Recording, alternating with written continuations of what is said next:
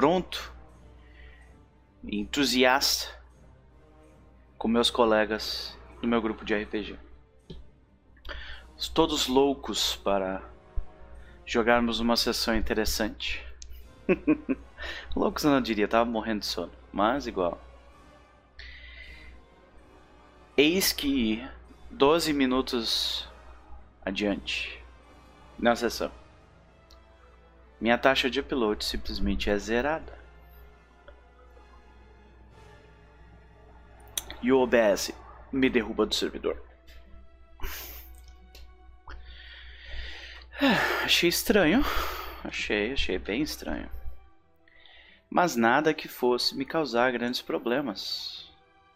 Afinal, eu já tive, quando eu comecei a streamar, eu tive problemas com com taxa de upload, eu não sabia exatamente o que eu estava fazendo, então eu estava fazendo muita merda. Depois de configurar o OBS direitinho e utilizar o servidor mais próprio para o que eu queria fazer, imaginei eu que estaria livre desses problemas. Porém, queridos colegas, eu estava enganado dessa vez. Mais uma vez. Tomei uma rasteira do destino. Super dramático hoje, né? E essa rasteira do destino, ela. Ela me fez. Fez o, o OBS. A minha taxa de upload zerou de novo. E eu fui derrubado do OBS mais uma vez. Isso procedeu. Isso continuou acontecendo por umas 7 ou 8 vezes. Eu tentei servidores diferentes, eu tentei reiniciar meu modem completamente voltar. Infelizmente, apesar de tudo que eu, que eu tentei fazer, nada resolveu. Lembrem, em momento algum minha internet caiu. Inclusive eu estava eu estava em uma videoconferência, né, com os meus colegas de mesa e a videoconferência em momento algum teve problema. Então o meu problema é especificamente com os servidores da Twitch. De repente é provavelmente a minha rota com os servers da Twitch. Né? Por causa disso, uh, eu entrei em contato com o pessoal da Nagelnet. Nagelnet, ó. Estão ganhando o merchan aqui. Excelente. Sempre me trataram muitíssimo bem. É, e nós estamos tentando resolver este problema pelo, pelo nosso lado. Se eu não conseguir, eu vou ter que entrar em contato com a Twitch para resolver o problema. Então, senhoras e senhores, eis a questão.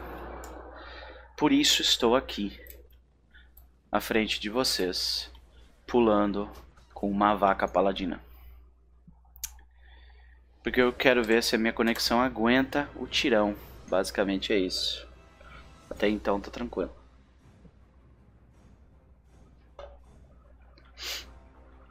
Vamos ver se as coisas persistem, se isso ocorre.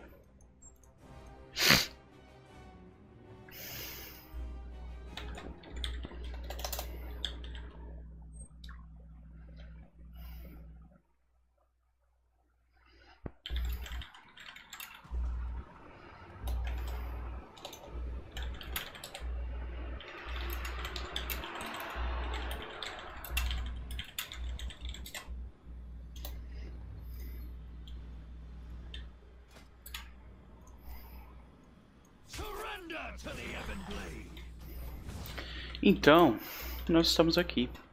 Mais uma vez eu estou streamando World of Warcraft para vocês. E a situação é essa. Deixa eu ver aqui uma coisa. Não.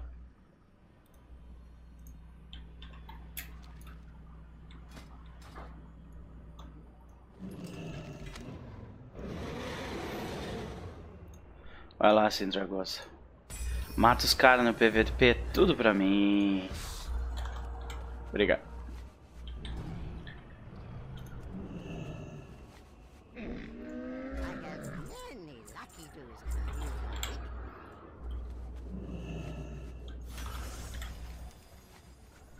Ok, aqui tá pronto. E vai para outro chá.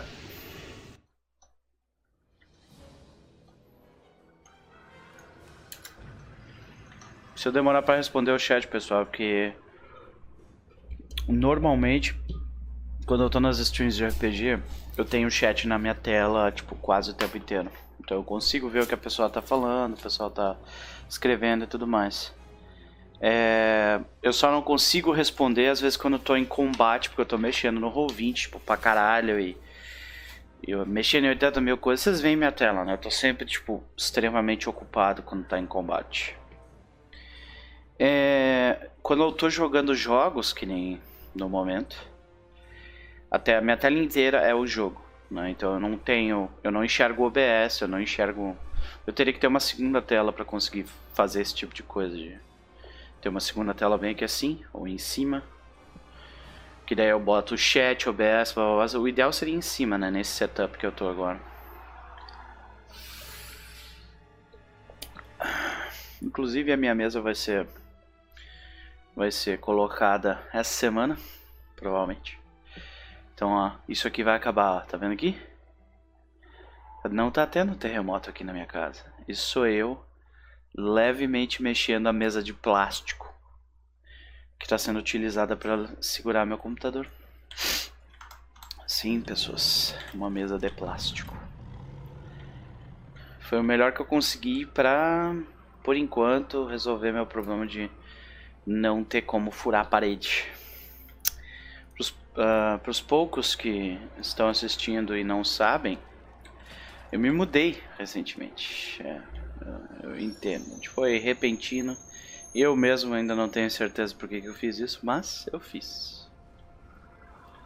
Estou morando em Estrela agora e por causa disso, nas mudanças, estou num lugar completamente diferente.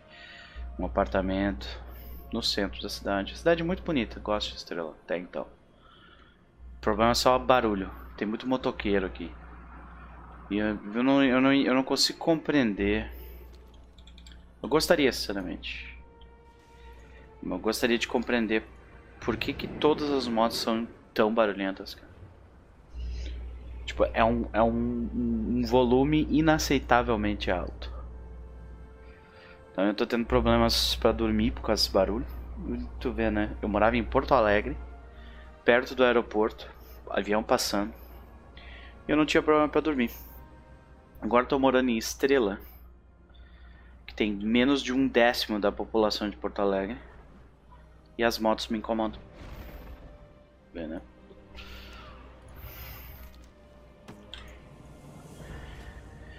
Eu ainda tô me adaptando ao lugar, né? a realidade. E assim vamos. E assim vamos.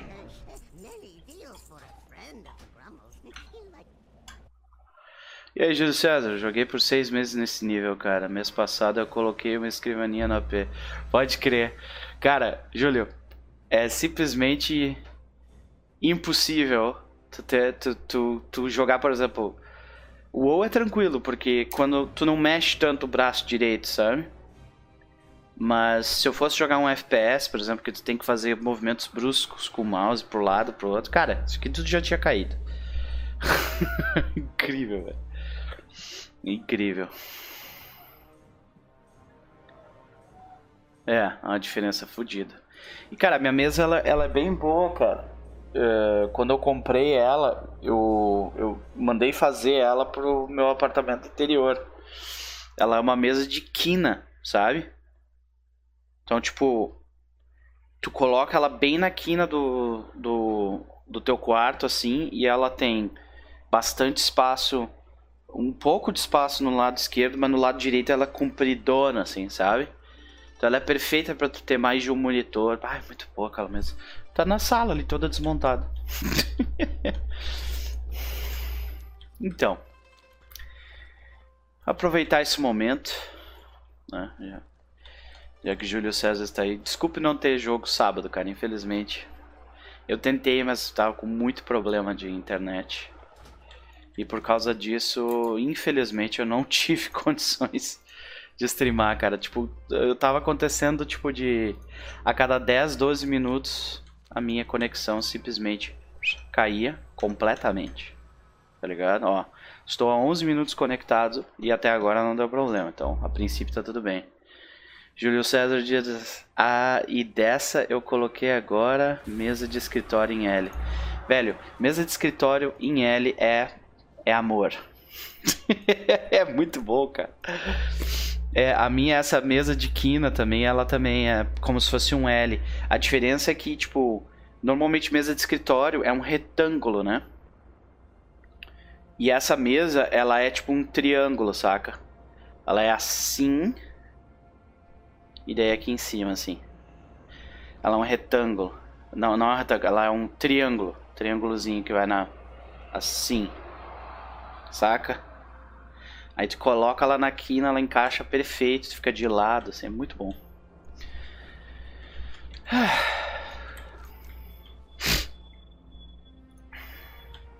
Vamos lá. E aí, Júlio, como é que foi o fim de semana?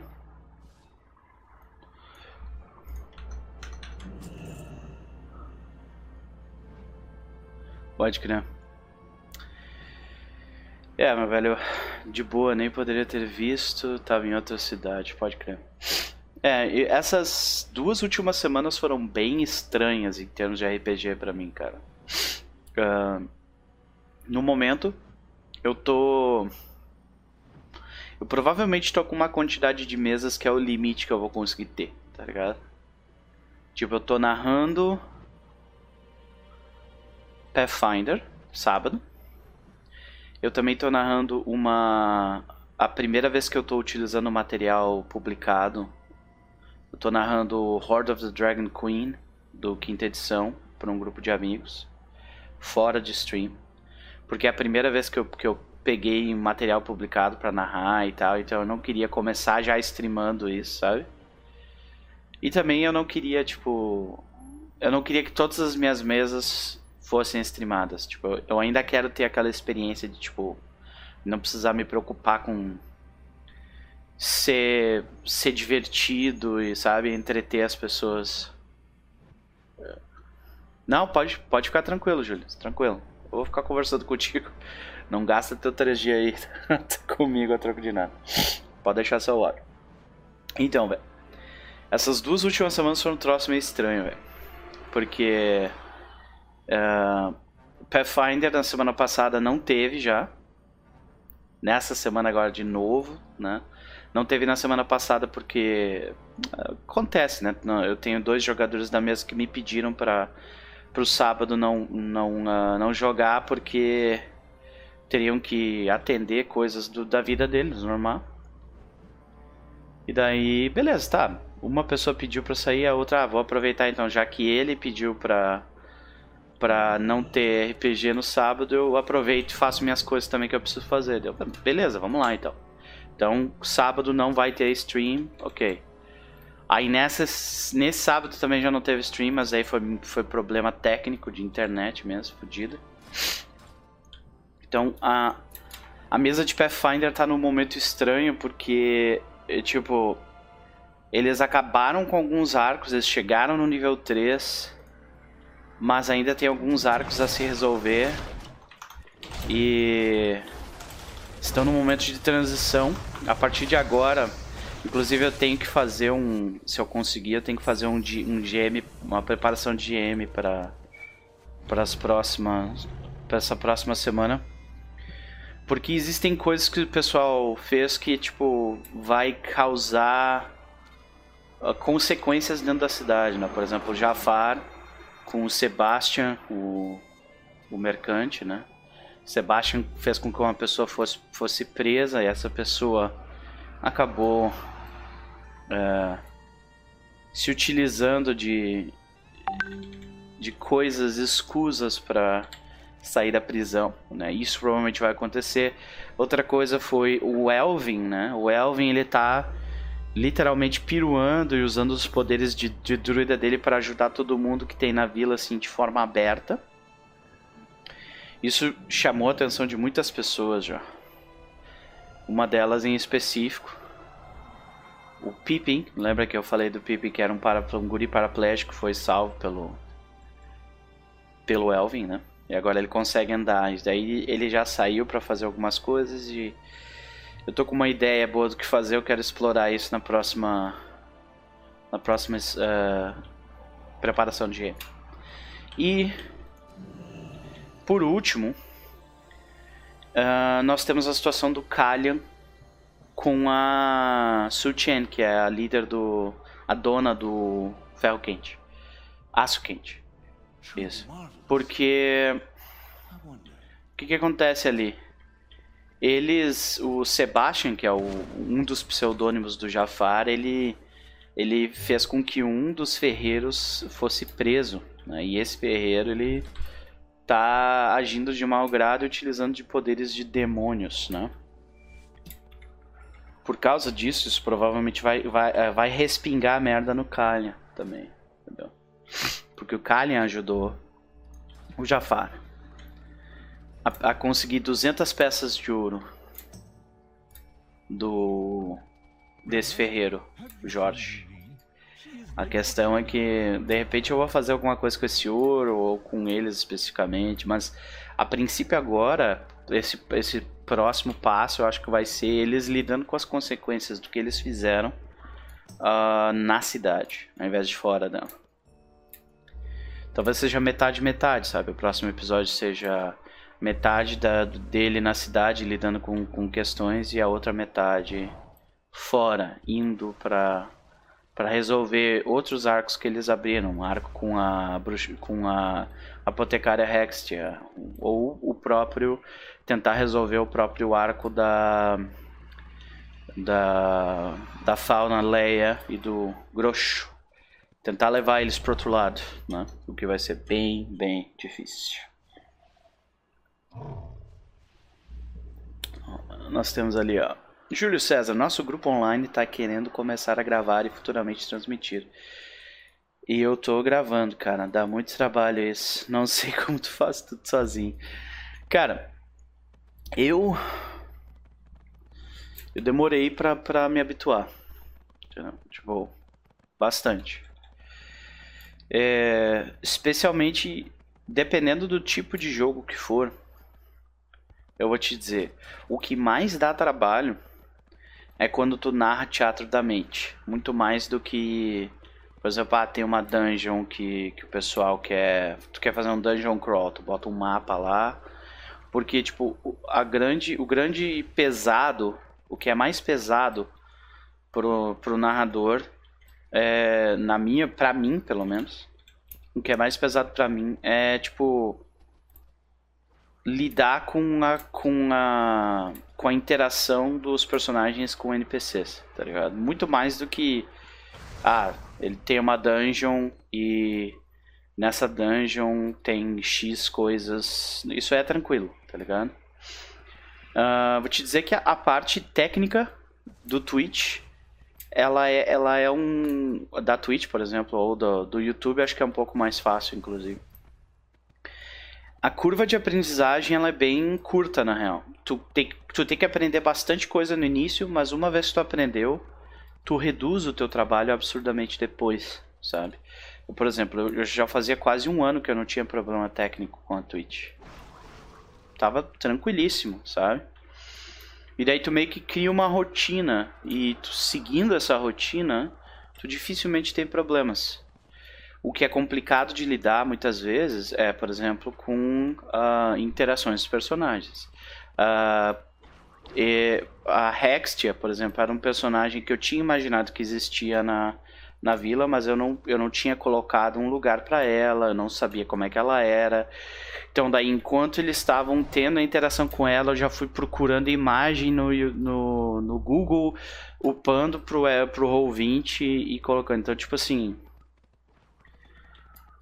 essa interação, teatro da mente, conversação, passo a passo, isso é muito mais complicado para mim do que a parte do combate. Eu vou te dizer que na parte do combate eu faço bastante coisa, mas eu meio que largo de mão de olhar o chat por causa disso, sabe?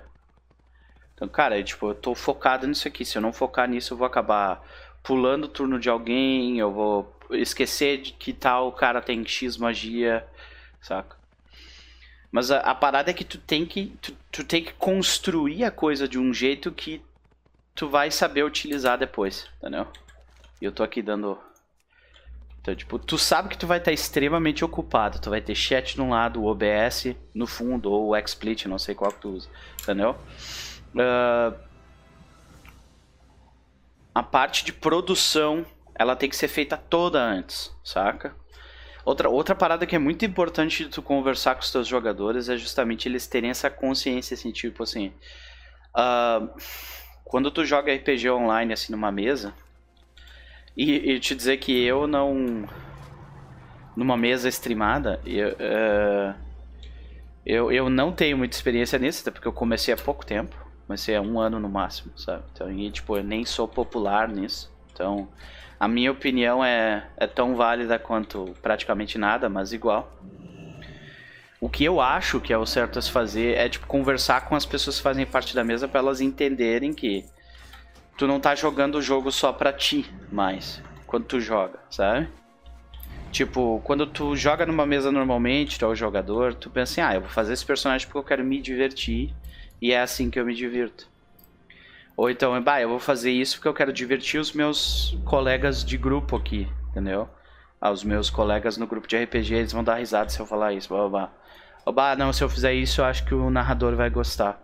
Tipo, a gente só, só pensa nesse ponto, sabe? Tipo de, ah, eu, eu quero me divertir e quero divertir as pessoas que estão jogando comigo. Isso é bom. Mas quando tu tá streamando, existe um passo além desse, né? Que é de tu, uh, tu tá entretendo pessoas que estão assistindo também. Eu vou te, vou te dar um exemplo de um cara que faz muito bem isso. É, o, o Vitor, pra mim, com o Jafar. Entendeu? O Vitor, ele, ele é um jogador que eu acho difícil de lidar numa mesa. Porém, ele é extremamente espetacular em termos de divertimento, assim, ele faz as coisas acontecerem, ele, entendeu? Tipo de ele é espontâneo, aberto, louco, assim, sabe? Eu acho muito bom isso, funciona muito bem. Só que ao mesmo tempo, numa mesa normal que não é streamada, às vezes tu tem que chegar para ele dizer, cara, te acalma um pouco, tem mais gente aqui, sabe? é meio complicado. uhum.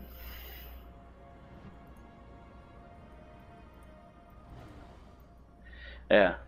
Então tu, tu tem esse passo a mais, né? Quando tu tá. Quando tu tá construindo. E, e, e essa parte do público é uma coisa que também pro GM é, é importante de se pensar, porque, tipo. Existem campanhas inteiras onde a diversão da campanha é o lado logístico dela. Tipo, eu quero construir meu castelo. Sabe? Eu quero lentamente subir, subir no poder e influência na região. Eu quero contratar os pedreiros que vão vir de tal lugar. Eu quero contratar os marceneiros que vão vir de tal lugar. Uh, entendeu? E fazer toda a parte logística e construir o teu castelo. Blá, blá, blá, blá. E isso para ti e pro teu narrador pode ser uma coisa extremamente divertida, saca? Mas às vezes isso não se traduz numa coisa divertida para as pessoas que estão assistindo, tá ligado?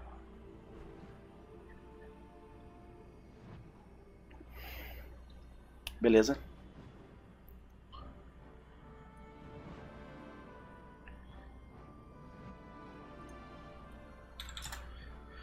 E tava lendo aqui uma mensagem que o GM da guilda me mandou.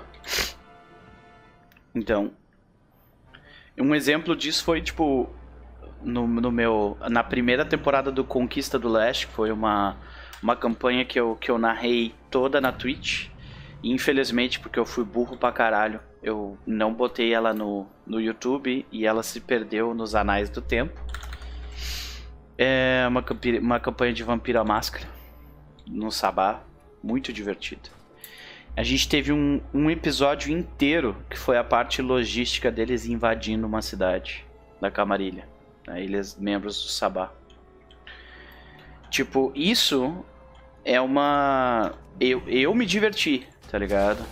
Eu tenho certeza que os jogadores, quando fizeram, se divertiram também. Mas. Uh... E eu recebi comentários de algumas pessoas que, tipo, é, não foi tão divertido assim. Tipo, se enrolou, saca? É. E tem outras paradas que eu direto eu converso com as pessoas fora, sabe? Tipo, quando tu, tu narra uma campanha de D&D, existe sempre aquela coisa assim, tá, quando é que vai ter combate, sabe? Bah, isso é uma parada que eu tenho muita dificuldade com D&D. Eu não, eu, eu, eu não sou experiente narrando D&D, nem um pouco, na real. Comecei a narrar D&D, eu te dizer, há uns 2014, eu acho. Quando saiu a quinta edição que eu nadei, narrei D&D pela primeira vez. Então, uh, eu não sou experiente no, nesse... Narrando D&D. Pathfinder, então, a primeira vez que eu narrei Pathfinder foi na stream. Né? E na stream essa do, dos Veios do Oeste. Então, uh, eu não tenho experiência, assim, não sou super experiente nos dois. Mas eu narro já há muitos e muitos e muitos anos uh, Storyteller, né? Vampira Máscara, essas paradas assim. E por, e por isso também que que tipo assim, se eu fosse fazer uma se eu for se eu for fazer uma campanha de vampiro, de storyteller, de uh, de qualquer jogo da White Wolf, eu tenho eu tenho tranquilidade de que eu vou conseguir fazer direito, saca? De boa. E quando tu monta uma campanha de, de vampiro, lobisomem ou coisa assim, não existe esse negócio não, tu tem que ter três ou quatro encontros por sessão, saca? Não, simplesmente não existe isso. Muitas vezes a sessão de vampiro é tipo.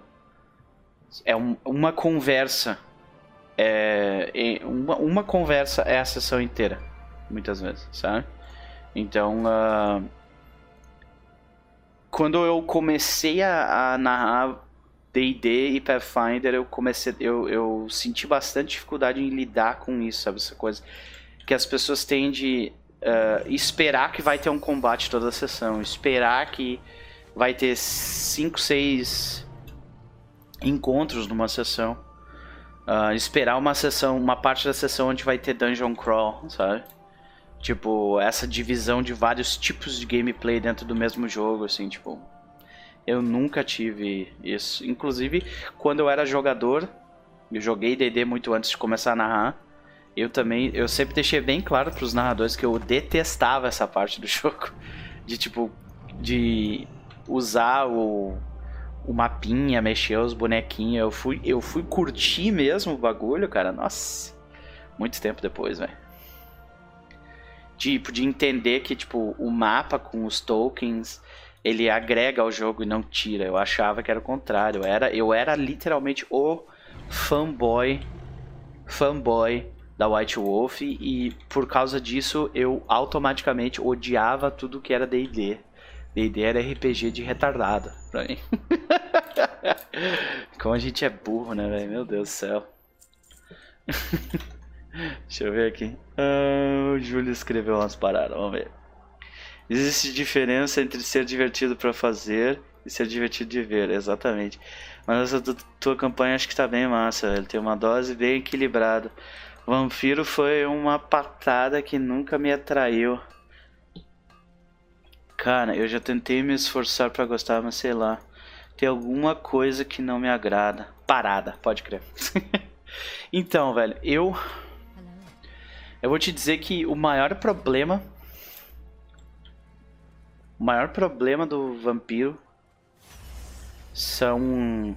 Uh, e Vampira Máscara, Lobisomem Apocalipse e tudo mais é que o sistema ele é horrível, ele é muito mal escrito. A história do sistema ela é excelente, a lore do jogo é tipo extremamente densa, bem feita, os conflitos são interessantíssimos. Mas cara, eu amo, eu amo Vampiro Máscara, eu amo Lobisomem, eu amo quase todos os jogos da White Wolf, mas todos esses sistemas são muito mal feitos principalmente quando tu compara com, com jogos mais mainstream, tipo D&D, sabe? D&D tem problemas sérios de balanceamento, tem, mas eles o jogo funciona. Tem determinados jogos da White Wolf que literalmente não funcionam. De tão mal feito que eles são. Sabe? Então, uh... mas a ideia, ela tá lá, sabe? A ideia é excelente, aquilo que atrai o jogador tá lá. Então, o que acaba acontecendo? E, existe, existiu essa divisão, assim, grotesca uh, no, nos anos 90, nos anos 2000, que é tipo assim... Se tu joga vampiro, D&D é coisa de retardado. E se tu joga D&D, Vampiro é coisa de gente esquisita. Saca? Tipo, ah, se tu joga D&D, tu não, tu não faz o roleplay de verdade, só fica rolando dado. E se tu joga vampiro, tu é um cara esquisitão que fica se encontrando para jogar RPG no meio do cemitério. Sabe? então, velho, é, é, e tipo, a, os dois estereótipos estão errados, mas não completamente errados. Esse é o problema, entendeu?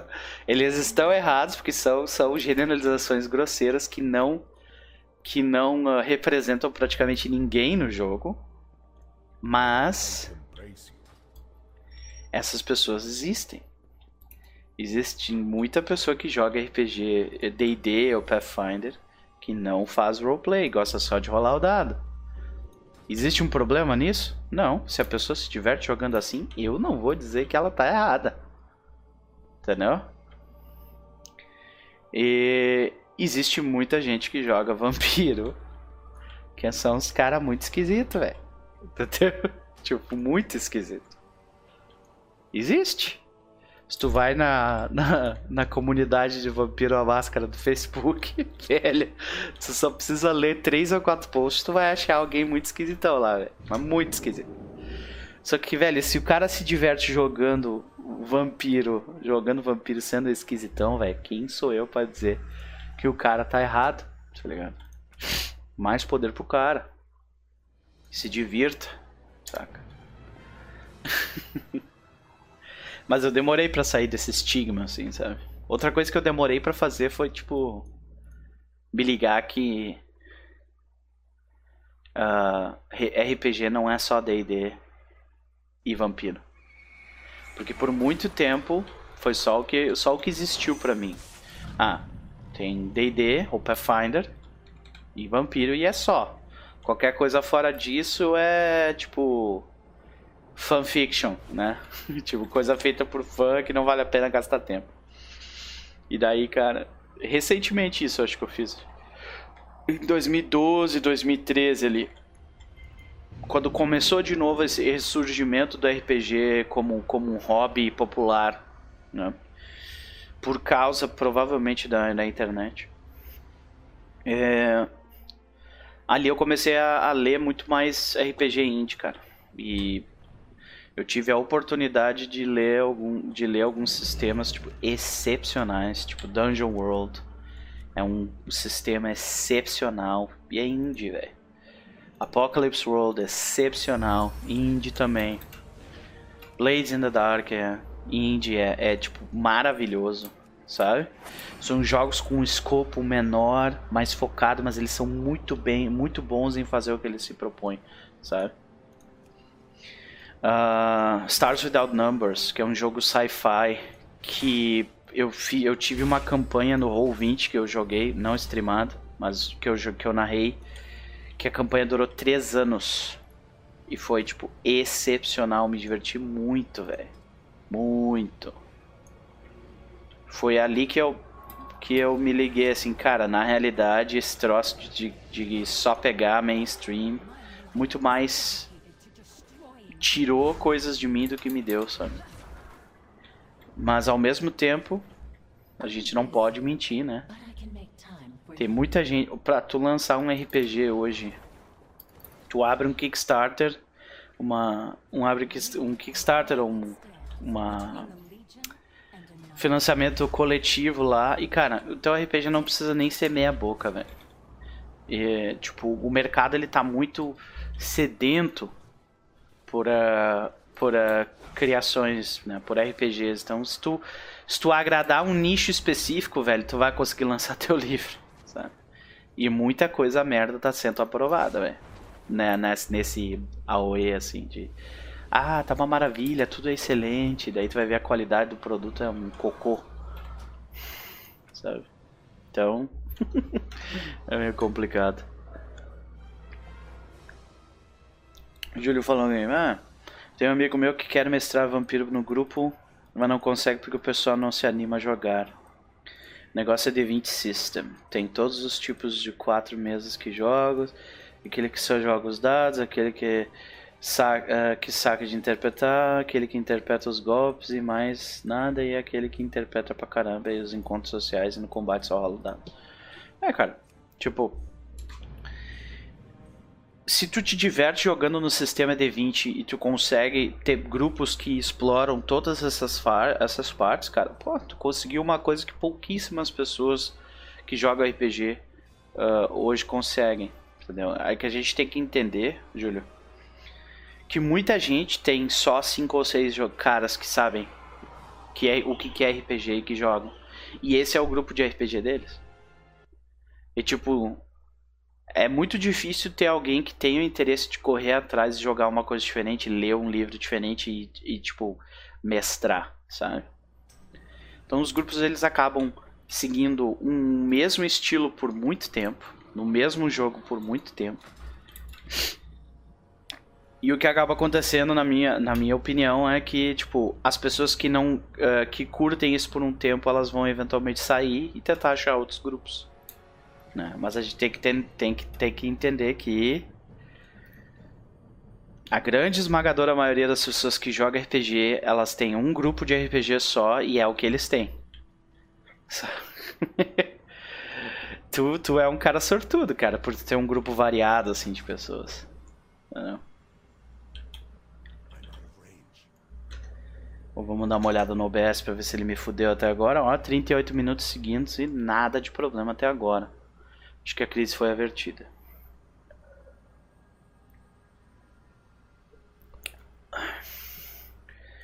Outra parada é isso, né, cara? Tipo, uh, hoje eh, eu tenho outras duas mesas, né? Além dessas duas que eu falei pra ti, que eu tô narrando Pathfinder e eu tô narrando Horde of the Dragon Queen, né? Além dessas duas mesas, eu tenho outras duas mesas. Só que eu jogo nelas. Uma delas é de Vampiro da Arcades e da, das trevas, tipo, muito a fuder. A campanha já tá acontecendo há mais de, mais de um ano. A gente tá com personagens bem fortes. Uh, o escopo da campanha é bem épico, né? E só que nessa mesa a gente tem um jogador que tá que é um cara mais novo. E ele tá naquele momento da vida onde ele tá revendo prioridades, sabe? Ele era aquele cara que tipo assim, a vida dele era jogar videogame, ir pra faculdade, trabalhar e isso. E aí agora ele tá num. É, ele começou a namorar. Excelente. Acho maravilhoso o cara começar a namorar. E daí, por causa do namoro, cara, um cara de 20 anos de idade, né? Ele vai. Ele começa a rever prioridades. Justamente, tipo, será que jogar videogame esse tempo inteiro vale a pena para mim?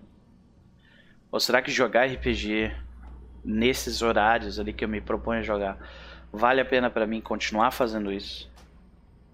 E ele tá nessa fase nesse momento, entendeu? De tipo rever prioridades. E ele é membro de, de uma dessas mesas que a gente joga. Essa de Vampiro da Arcades. Então a gente já tá meio que assim, esse cara provavelmente vai parar de jogar por um tempo, algo assim. A gente tá tendo dificuldade de marcar jogo porque, tipo, umas vezes ele pode domingo, outras vezes ele não pode no domingo, mas aí ele pode na sexta. Mas aí na sexta outro cara não pode. E a gente sempre jogou domingo, sabe? Então tá, tá uma situação meio complicada. Por causa disso. Por causa disso a gente tá montando outra mesa. Que é essa mesa que eu entrei. Como jogador uma mesa de mago, mago ascensão. Mago no fim do mundo, na verdade. Né? É... No caso, quando eu digo fim do mundo, é, é uma época específica do sistema do, do vampiro à máscara, do mundo das trevas, né? Porque os caras tiveram essa ideia genial na cabeça deles. Quando eles montaram o mundo das trevas, eles basicamente disseram: Ó, esse mundo eventualmente vai acabar, ele vai se e vai começar o fim do mundo. E aí eles lançaram uma série de livros que descrevem como, como esse mundo acaba. Para lobisomens, vampiros, para magos, para todos os todos os uh, os tipos de jogo que eles lançaram para o mundo das trevas. E esses livros eles são fenomenalmente horríveis. Eles são muito mal feitos. Muito mal feitos. O Lucas, Lucas Valada aqui, ele joga. Eu jogo RPG com ele desde que eu tenho 16 anos. Tá ligado? O cara é um, cara é um monstro. Lucas Valada. E ele que tá narrando, ele vai narrar. Ele criou uma linha do tempo dele, como ele achava que o mundo ia acabar, ou vai acabar, e ele quer, ele quer narrar essa campanha para nós. Fim do mundo, mago. E... e isso provavelmente vai começar a acontecer. Provavelmente vai começar a ser streamado também. Então eu vou ter. Eu vou narrar uma mesa no sábado vou streamar e vou como jogador numa mesa ou na sexta ou no domingo. Eu tenho que ver como, quando que vai ser. Provavelmente vai ser no domingo. Mas antes disso acontecer, a minha mesa de Vampiro da Arcades tem que chegar numa pausa, entendeu? Porque no momento ela tá, a gente tá no meio de uma situação muito fodida. A gente está sendo atacado por um. A gente é nós somos ancilas, que são vampiros relativamente fortes. Que não é um ancião, mas é um, é um vampiro já mais, bem mais forte que um, que um novato. E uh, existem vampiros. Nós somos do sul da França, existem vampiros da, da, dessa região sul da Europa que estão tipo, querendo nos matar porque a gente fez um monte de merda pra eles. E a gente realmente fez um monte de merda pra eles. Uh, e, e daí a gente está literalmente no meio dessa situação onde a gente está lidando com esses problemas, tá? E a gente vai ter que primeiro lidar com esse problema para daí começar a narrar o, o vampiro, o vampiro não, o, um mago, ascensão. Mas vai, vai ser streamado, mago, certamente. Inclusive eu tenho que encontrar mais um jogador para ele para jogar na stream conosco. Deixa eu ver aqui. Júlio, ultimamente eu tô afim de jogar mais sistemas, experimentar pequenas aventuras e conhecer realmente o sistema. Eu não consigo jogar tanto quanto eu, just... quanto eu quero justamente ser casado. Ou. Ou joga ou dá atenção pra esposa. Pode crer, meu velho. É, então, é justamente essa situação, tá ligado? Tu tá num momento da tua vida onde tu já, revi, tu já, tu já fez essa revisão de conceitos. E tu já pesou assim, ó, o que que vale a pena para ti e o que que não vale a pena para ti, tá ligado? Mas o esse, esse jogador que faz parte da, dessa mesa que eu tô falando, ele, ele tá nesse momento ainda ainda vendo isso, entendeu? E outra, né, cara? Tu já teve 20 anos antes, né, cara? Tu sabe que, tipo, relacionamentos são, são coisas que, tipo, a gente espera que dure, mas é difícil durar, né? Então daqui a pouco o cara fez todo um puta de um esforço gigantesco e. E no final as coisas não dão certo. Né? Eu espero que isso não aconteça com, com esse meu amigo. Espero que ele consiga lidar direitinho com essa situação, mas Sabe quando. Tu provavelmente já teve numa situação assim, lá, quando um, um jogador da mesa começa a, a, tipo, a participar cada vez menos porque ele literalmente tá sendo engolido pelo dia, pela vida dele.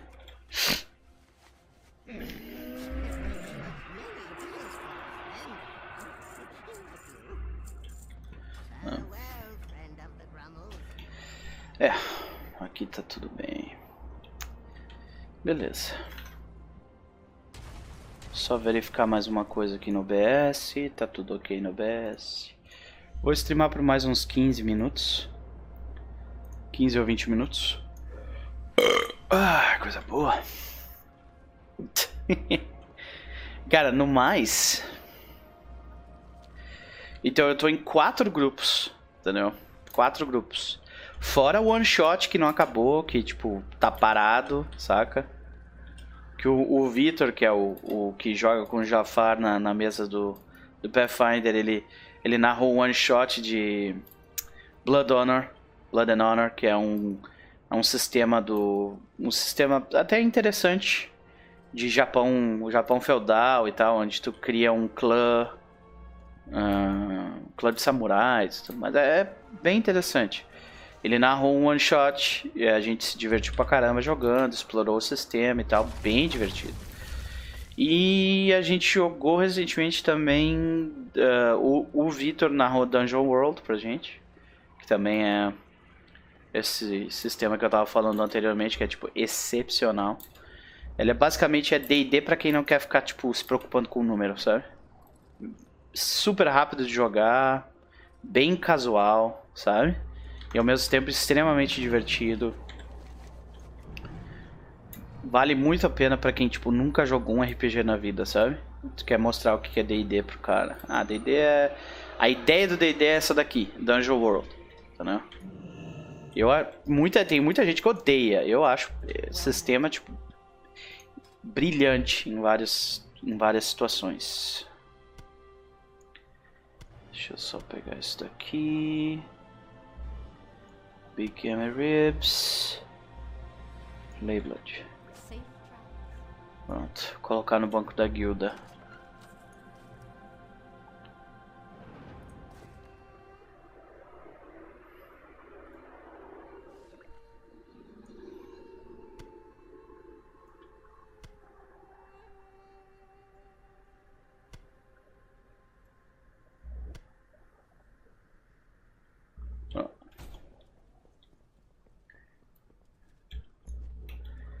Vamos jogar outra coisa.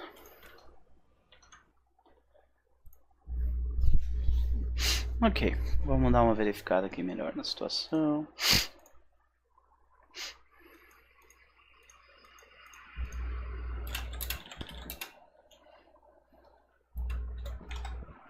Só mandar uma mensagem aqui para um parceria. Ah, ah. Tá, foi. Eu teria que baixar o jogo. Ah, vou dar uma olhada no Roll20 então. Vou mostrar algumas coisas que eu tô fazendo. Eu tô preparando já a segunda temporada do Conquista do Leste, que é aquele jogo que eu tava falando pra vocês. Deixa eu só mexer aqui no negócio.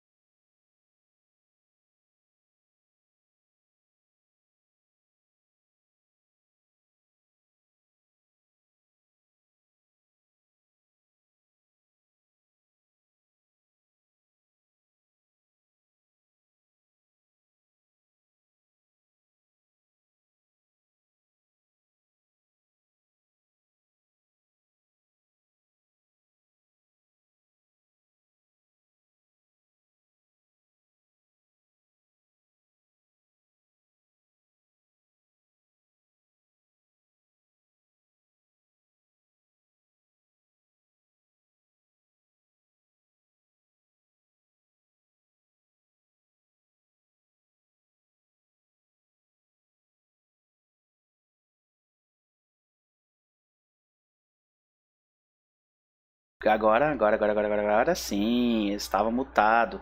Muito obrigado por me avisar. Vou botar esse daqui. Pronto. Valeu por avisar. Pode crer, valeu. Ah, então, como eu tava dizendo, o, o grupo todo ele é. É um vampiro. Esse aqui é um Salubre. O Gael é o, é, é o personagem do Caio. Que é. Os Salubres eles são praticamente uns paladinos do mal, assim, vampiro. O Alexandre Colleon, que é o personagem do Elmo, uh, é, um, é um toreador que tem um que fez uma aliança com La Sombra, ancião da região. Então ele tá tipo politicamente muito bem posicionado no momento. Carlos, Carlos Ladou, que é o personagem desse, desse cara que está no momento lidando com problemas de prioridade. ele tem um Bruhá porradeiro, o cara é um monstro no campo de batalha. Uh, e o Salvatore é o meu personagem. O Salvatore é um La Sombra místico. Um La Sombra místico e uh, navegador. Ele é um pirata.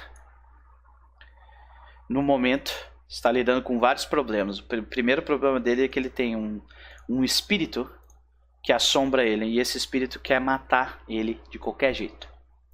O segundo problema dele no momento é que é, o clã dele cair por 5 minutos. É, eu voltei aqui também, fi. Eu, eu tava com problema de áudio mesmo também. então, como eu tava falando, o, o, o, próximo problema dele é que ele tem uh, uh, o antediluviano do clã da sombra. Ele quer porque quer, tipo, o, o Salvatore como brinquedo novo dele, né? Fui eu, certamente fui eu. Tava mutado aqui eu, eu esqueci de desmutar quando eu troquei de um pro outro, foi mal. E o próximo, eu aqui dele falar e tal, e nem olhei a porra do áudio, né? É profissionalismo aqui, né? E uh, o terceiro problema dele no momento é que o abismo quer ele morto também. Então, ele tá fudido. Simplesmente fudido. E então, a situação que nós temos. Esse é o jogo dos arcades. Esse jogo provavelmente vai vai é, ter uma pausa e daí a gente vai começar a streamar o próximo jogo. Deixa eu entrar aqui no próximo jogo.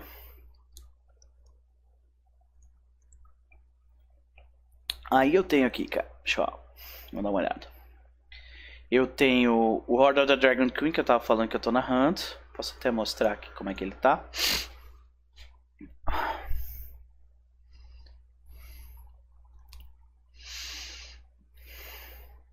No momento, cara, bah, eu, isso foi uma situação bem estressante que, que aconteceu há duas semanas atrás.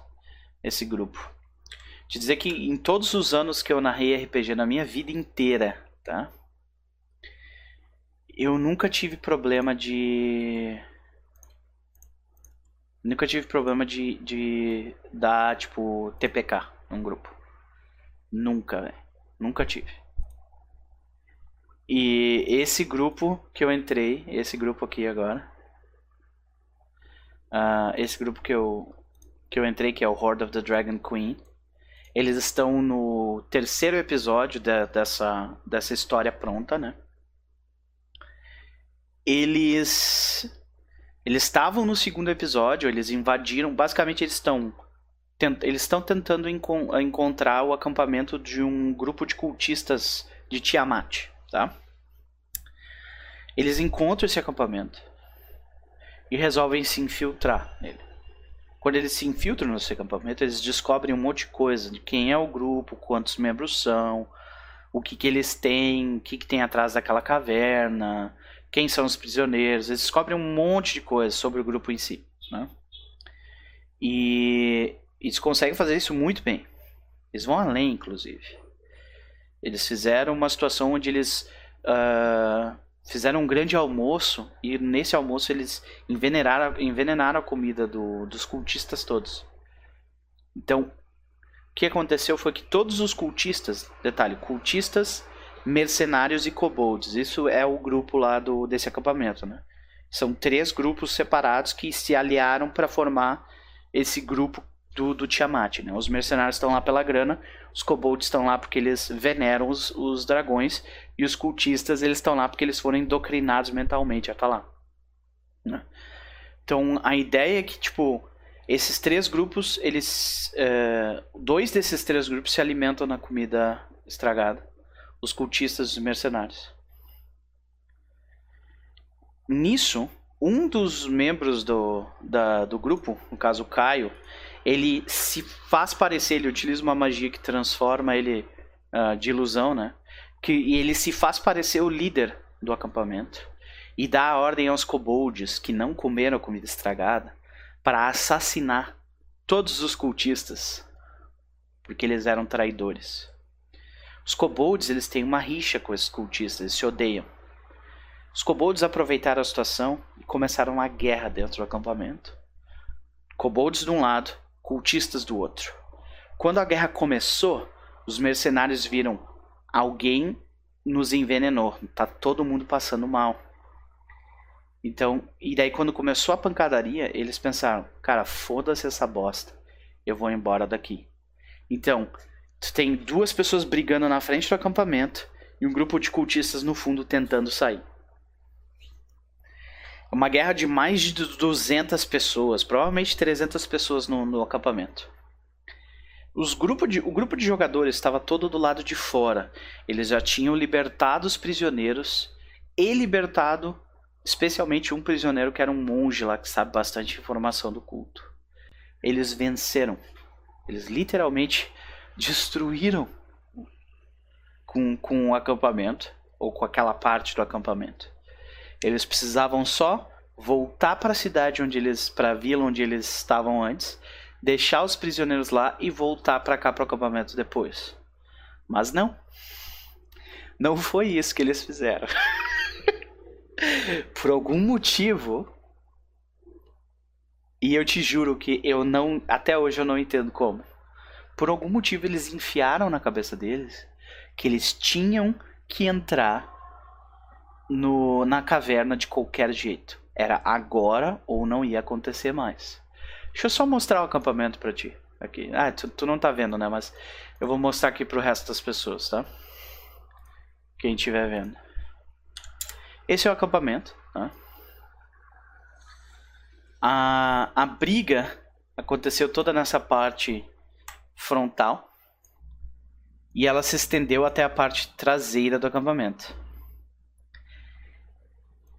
A caverna, ela fica no extremo oposto onde eles estavam, ou seja, eles teriam que passar por toda a briga para chegar na boca da, da caverna. Eles tentaram fazer isso com stealth. E eu rolei, eu fiz passo a passo, turno a turno, até eles chegarem na boca do na boca da caverna. Só que o que aconteceu é que no segundo turno eles foram descobertos. E eles foram pegos no meio da briga entre os cultistas, kobolds e mercenários. Começou a dar putaria, era muita gente. Então o que, que eles começaram a fazer? Eles começaram a atacar e correr na direção da, da caverna. Atacar e correr na direção da caverna, entrando cada vez mais. Ou seja, eles têm um monte de gente correndo atrás deles do lado de fora e eles não têm a menor ideia do que tem do lado de dentro da caverna. Quando eles chegam na parte de dentro da caverna, eles descobrem isso. Um grupo muito bem organizado tranca completamente a entrada da caverna. Eles estão em fileiras, literalmente esperando que qualquer um tente entrar para matar. Tá literalmente, tipo, eu peguei literalmente quase todo mundo da que tem na, na dungeon, que tava tudo espalhado em salas bonitinhas que eu fiz. Eu coloquei eles tudo na frente da caverna. para defender, tipo, ninguém vai entrar na caverna. Esse é o objetivo deles, entendeu? E daí quando, quando o grupo chega na boca da caverna, eles se deparam com a quantidade enorme de gente na frente. Detalhe, tem três ou quatro. Tem uma, duas, três, quatro. quatro unidades que sozinhas elas têm ND3. Esse grupo de jogadores tem nível 3, tá? Tem quatro unidades de nível 3, uma, duas unidades de ND4. E o resto ali é tipo ND meio e ND1. E eles vão agir depois do grande grupo de inimigos. Cara, durante todo o processo, eu falando, pessoal, tem muita gente, tá tendo uma guerra ali. Vocês têm certeza que vocês querem? Sim, vamos continuar, vamos continuar indo, vamos continuar indo, vamos continuar indo. Cara, eu fui obrigado a dar TPK dos caras. Tipo, eu não dei TPK ainda. Vai começar a próxima sessão. E aí, Patrick, beleza? É, vai começar a próxima sessão. E eu vou ter que descrever a forma como, como esses caras vão acabar com a vida deles. Entendeu? Tudo isso porque o grupo enfiou na cabeça que tinha que entrar na porra da caverna. Eu, tipo, eu gostaria de saber, né? Diz assim, confia no pai. Mete um NPC ali, isso, Patrick. Meteu um NPC ali e diz assim, ó, me segue aqui, bem, né? Aí, tipo, aparece uma escada mágica do nada, assim, todo mundo sobe a escada e pum, pronto, resolvido o teu problema. e aí, Patrick, tudo bem contigo? então, velho. Tu acha que é sonho? Cara, eu fiquei puto com os meus jogadores, cara. Puto. Porque em 16 ou 17 anos de experiência como narrador, eu nunca precisei fazer isso, velho. Eu nunca precisei matar meus jogadores, cara. Nunca. Mas esforçaram minha mão, velho. Eles literalmente enfiaram o personagem deles numa situação onde eles não tem como ganhar. Tá ligado? Como é que o que, que eu faço agora, velho? Confia no pai. que merda, né, velho? Pois é. Então, aí muitos, muitos dos narradores com quem eu tô conversando sobre isso, muitos deles me dizem assim: Cara, isso aí vai ser bom para eles aprenderem que simplesmente não, não dá pra só ir adiante assim e eles não vão morrer, sabe? Mas, cara, eu fiquei bem chateado assim, velho. Porque eu fiz o máximo que eu pude, cara para tipo descrever para eles, velho, vocês vão se matar, velho. Sabe? Só que eu não disse, vocês estão indo para uma armadilha impossível de vencer, porque na realidade eles não teriam como saber. Eles não tinham informação suficiente para saber que eles estariam indo para uma armadilha, sabe? Mas, cara, eu descrevi que começou uma guerra e eles literalmente passaram no meio da guerra só pra ir pra essa porra de buraco.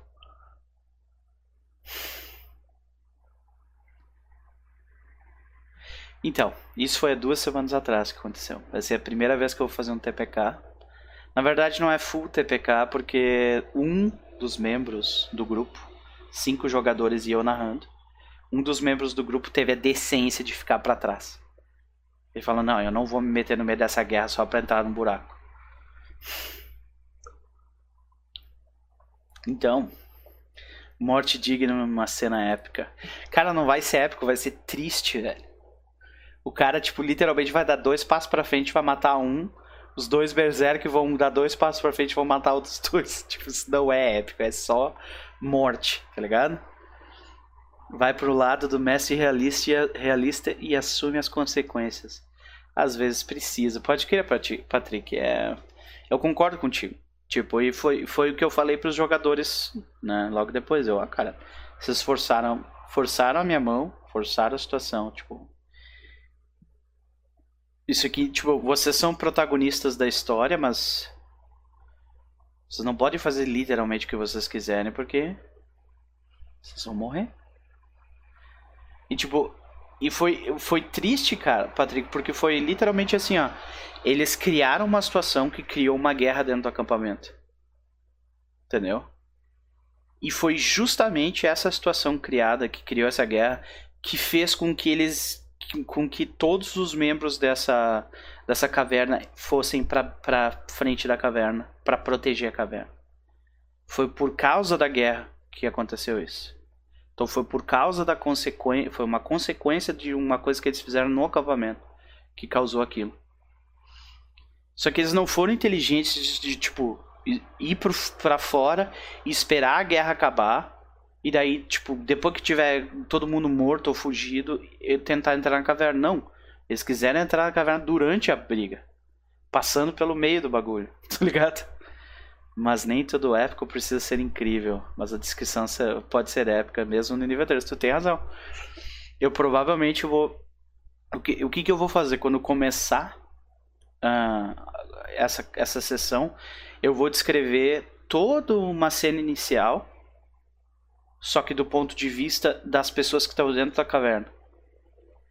Tudo que aconteceu, tipo, quando, quando eles fizeram essa guerra do acampamento, do ponto de vista de quem tá, quem tá na caverna, tá ligado? E, e daí, tipo, os jogadores vão. O jogo vai começar quando eles finalmente chegarem na beira da caverna. Tipo, pra eles entenderem exatamente por que, que eu vou estar tá matando eles. É bravo, cara. É bravo. Bom, aí. Uh, eu tenho esse jogo, né? Que eu tô narrando esse e o do Pathfinder. E até aí tá beleza. Excelente. E agora eu tenho também. O Conquista do Leste, que é um que eu vou voltar na segunda temporada, mas vai demorar um pouco mais, provavelmente. Uh, isso aqui, Acólitos de Anubis é um one shot do Caio. Blood and Honor é um one shot, aquele que eu tava falando do que o Victor narrou, que é um, é um sistema de samurai feudal e tal. É legal. Legalzinho. E tem esse jogo aqui, ó. Hum, hum, o Estripador de Whitechapel. Eu não me lembro direito de onde é que veio isso aí. Tu pode me ajudar a lembrar disso aí, seu Patrick?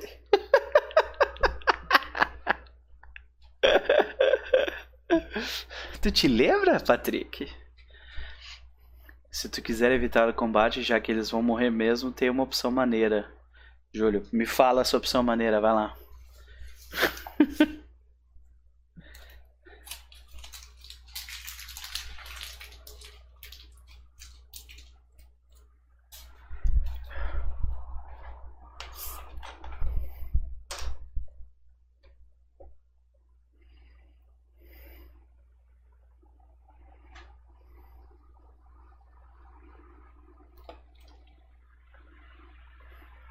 Pede para eles escreverem as próprias mortes.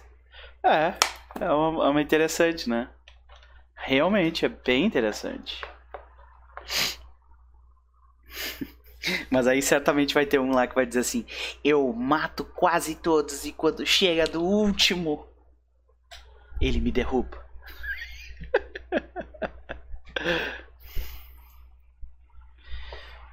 Mestre realista, né, cara? Infelizmente, eu acho que é a melhor forma de lidar com a situação. Eu já pedi, inclusive, para os jogadores fazerem outras fichas, né? Eu deixei, tipo, botei no Roll20 ali, até nem mostrei para vocês, mas eu botei no Roll20 ali, tipo, a ficha deles, que tá pronta direitinho, e embaixo uma ficha extra de escrito entre parênteses, caso de merda, né? Pra eles já deixar feito a ficha, para não gastar tempo durante a sessão para ficar criando personagem enquanto os outros estão jogando, né? E é isso aí, pessoal. Eu provavelmente vou começar a streamar no domingo ou na sexta. Mais provável que seja no domingo. Mas vai ser um jogo narrado por Lucas Valada de Mago Ascensão. Vai ser divertido, cara. Vai ser bem divertido. Olha, Júlio César é goleiro da seleção, Brinks.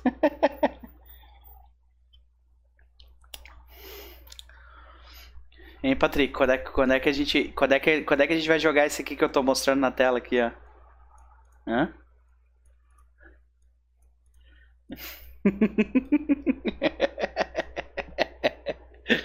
quando é que vai acontecer? Quero saber.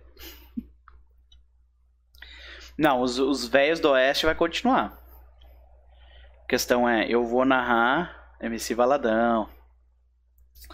Eu vou narrar. Eu vou narrar os Veios do Oeste no sábado. E daí no domingo, quem vai narrar é o Lucas. Eu, eu, eu vou streamar os dois. Aí teria a sexta-feira, né? Que eu tô guardando, tentando guardar minha sexta-feira pra, pra ti, né, Patrick? Tô guardando ela pra ti, né, Patrick?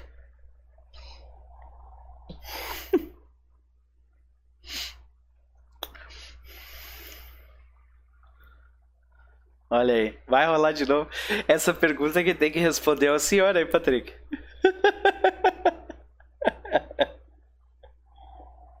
hum? Olha um corno passando na rua. Passou. Não tá. Cruzada. Fiz meu teste. A stream tá funcionando de novo. A princípio é isso aí. Pessoal, muito boa noite, muito obrigado por aparecer nessa tarde para essa pequena conversa sobre frustrações RPGísticas. Acho que eu vou manter esse esse esse showzinho de uma hora. De repente, né? Conversar sobre frustrações RPGísticas. Tenho certeza que boa noite, boa noite. boa noite não, né? boa tarde. Uh, conversa, conversar sobre frustrações RPGísticas, acho que teria bastante gente interessada aí em uh, participar disso. Na verdade, seu Patrick.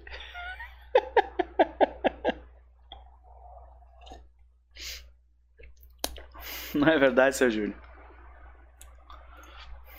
Então tá. Pessoal, muito obrigado por comparecer nessa tarde. Espero que vocês tenham uma semana excelente. E vejo vocês provavelmente na sexta-feira para mais uma preparação dos Veios do Oeste. Até mais. Falou!